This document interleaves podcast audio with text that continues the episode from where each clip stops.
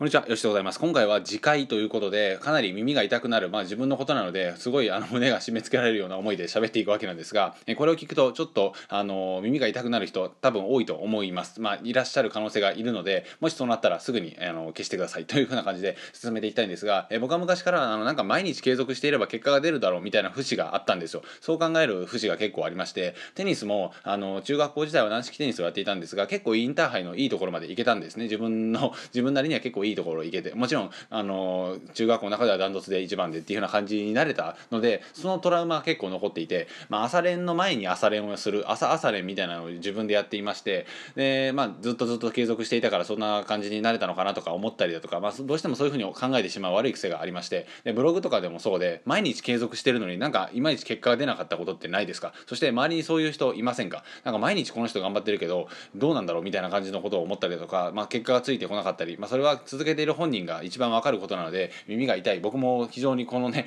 あの耳が痛い話で、まあ、現在進行形で僕もなんか毎日続けてるけど結果が出ないみたいなことが結構あったりするわけなんですよ。ね、これを言うとねすごい耳が痛いんですがうんというふうな感じでまあ喋ろうかなっていうふうな感じでラジオを取り出したわけなんですけど。えー、毎日毎日続けていたらいいというわけではないっていう風な感じなんですね。これは僕はブログの時に完全にはまりました。で毎日更新がだいたい300日ぐらい続けて毎日ブログを書くっていう風な所業をしていて、まあ、4 5千字を毎日書いていたわけなんですがそれを300日続けたんですけどあの最初は猛烈にしんどかったんですよ。でもねあの1ヶ月ぐらいすると少しだけマシになるんですよ。でもまだまだ全然しんどいみたいな。で2ヶ月ぐらい経ってきてんもうええ加減しんどいなみたいな感じになるんですけどなんとか続けるみたいな感じになっていたわけなんですね。で結局3ヶ月、え半年9ヶ月12ヶ月と大体それぐらいまで続いたんですがここで、まあ、10, 10ヶ月11ヶ月ぐらいですかね。ここで、あの大切なことが、えー、非常に落とし穴にはまっておりまして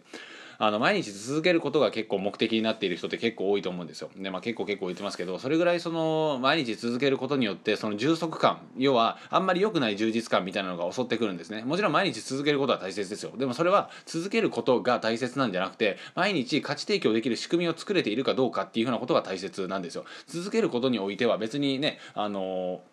自分のあのちょっと変わった満足感を満たしているだけなのでここにはまってしまってはいけないわけなんですねで毎日続けるとやっぱそのある種ドーパミンみたいなのが出るんですよ人間は、えー、今日はこんだけやったし今日も毎日の、えー、タスク完了したみたいな、えー、今日もこんだけやろうと思ってたことが、えー、コツコツ続けられたみたいな感じになるとそこで満足してしまうっていう風なちょっと変わっていくんですねその続ける趣旨が趣旨に対して。その考え方が変わっていってしまうっていうのがマジでまずい方向かなと思います。毎日続けるっていうのは継続力がついてもちろんいいんですよ。継続力がつくという面においては。ただでもそれが価値提供につながっているかどうかっていうのは全く別問題なんですね。なので結果が出てない場合っていうのは基本的に方向が間違っているか価値提供ができていないかっていうような感じのことが、えー思いえー、考えられます、え、何のために継続してるんですか？それは。っていうふうなことを、えー、僕は自分に言ってるんですけど、えー、これ今自分で喋っててもかなりあの耳が痛いですね、えー、何のためにそれを続けているのかっていうようなことを明確にしないとダメです。あなたが続けるために僕が続けるために続けていては意味がないというふうな感じなんですよ。例えば Twitter であったりノートであったり、えー、音声メディアで発信してる人っていうのは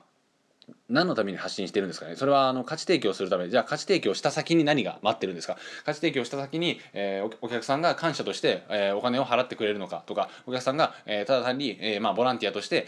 で考え方を変えて行動を変えてくれればそれで満足なのであれば、え、その方向で進んでいく必要があるし。でも本当に人生を変えようと思ったらこっちも本気で商品を作ったりだとかそして、え、お客さんも本気でお金を払ってくれる関係性であったりだとか。だってあの美容室であったりだとか、まあ、歯医者さんに行く時だったりだとかこちら側は必ずお金を払うわけじゃないですか。そして、えー、施術してもらえるし髪の毛を切ってもらえるっていう風な関係になってるわけですよね。お互いが、えー、お金を払ってそしてサービスを提供して、えー、交換されるからこそお互いがちゃんとやるっていう風なまあいい意味でお金を使ってるっていう風な感じになるわけですよ。で、まあ、僕が一番あのー尊敬してる人に言われてあの痛感したのが無料で人を変えることほど難しいことはないっていうふうな言葉がありまして要は無料でコンサルすることほど難しいことはないんですよそれはなぜかというと要はお金を払って、えー、参加してくれるコンサル生と全く払わずに参加してくれるコンサル生っていうのには全く別物の考え方が存在してるわけなんですね。例えば未銭を払ってどうでしょう自分が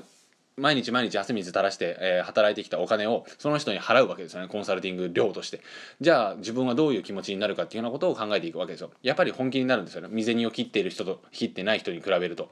なのでその未銭を切るっていうふうなのはやはり自分の大切なお金を絞り出して払っているわけなのでその人も本気度が高くなって本気度が高くなってどんどん行動するからこそ結果を出しやすくなる。つまり人生が変わっていくっていうふうな話になるわけですよ。なので僕たちは全力で価値を提供していった結果、えー、商品を販売したりだとか、まあ、アフィリエイトでもそうですけど自分のコンテンツを持って販売することによってお互いが人生変わっていくっていう風ないい関係になっていく必要があるわけなんですね。発信するのはボランティアじゃないのであれば。なのでボランティアをしているのではないと、えー、あなたが考えていらっしゃるのであればそういうふうな目的地に進んでいく必要があるし、まあ、みんながみんなねあのその全員がそういうふうになる必要はないと思うんですがやはりそういうふうな発信をしている人っていうのは結局はそういうところに、ね、あのマネタイズポイントっていうのを多分持っていってるはずなのでそれでじゃあ結果が出てないのであればやはり進むべき方向であったりやり方が間違っているっていうふうなことを早々にあの気づかないといけないなと思います。えー、これは完全に僕の話なんですけど、えー、自分で自分をコンサルしてるっていうような感じなんですが、えー、その点を見ていかないとダメなんですよ。例えば半年間やって結果が全く出ていないとか、えー、恐ろしく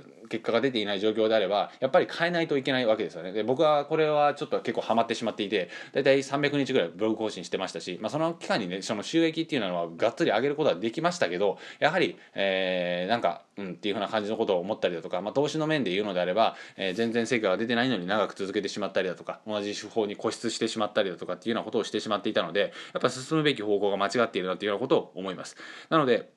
どんだけ遅かったとしても半年に全く何の成果も出ていない状態はまずいかなと思います。それから進むべき方向が間違ってるかやり方が違うかっていうような感じですね、えー、というふうな感じなので結構自分のことを厳しく、えー、なんていうかその客観視して自分で自分をコンサルするのが大切かなと思います。あのまあ、厳しい話にはなりますがあの自分に言ってることなのであの理解してほしいんですけどただ続けりゃいいってもんじゃないんですねこれは、えー、本当に自分に言いたいんですけどただ続けているだけでは意味がないっていうような感じです。それは、えー、僕で言うところの毎日ブログ更新していた僕は続けて毎日ブログを書くことが目的になってしまっていたのでお客さんの悩みを解決することが目的になっていなかったっていう風な地獄の状況があったなと思います。なのであのその続けてる目的は何のために続けてるんだという風なことを問いかけながら割とシビアに、えー、自分に当たっていく必要があるかなと思います。はい。という風な感じでうん、まあ、結果が出ない時結構ねその胸が、あの痛くなってくるわけなんですがこの辺りを改善しないとずっとそのドツボにはまり続けることになるので割と注意が必要かなと思います。まあまあ別にそんなあの悲観することではないと なかなかあのポジティブに取ったりしてるんですけどあの事実として結果が出てないのであればそういったところを気をつけていく必要があるかなと思うのでどんどんあのドツボにはまっていくと結構危険ですよ。僕の友人もその FX であのミスってね、自分の手法を信じすぎていや大丈夫とかって言ってずっとこの方法で継続していけばいつか報われるからみたいなことを言っていましたが結局あの500万ぐらいの赤字になって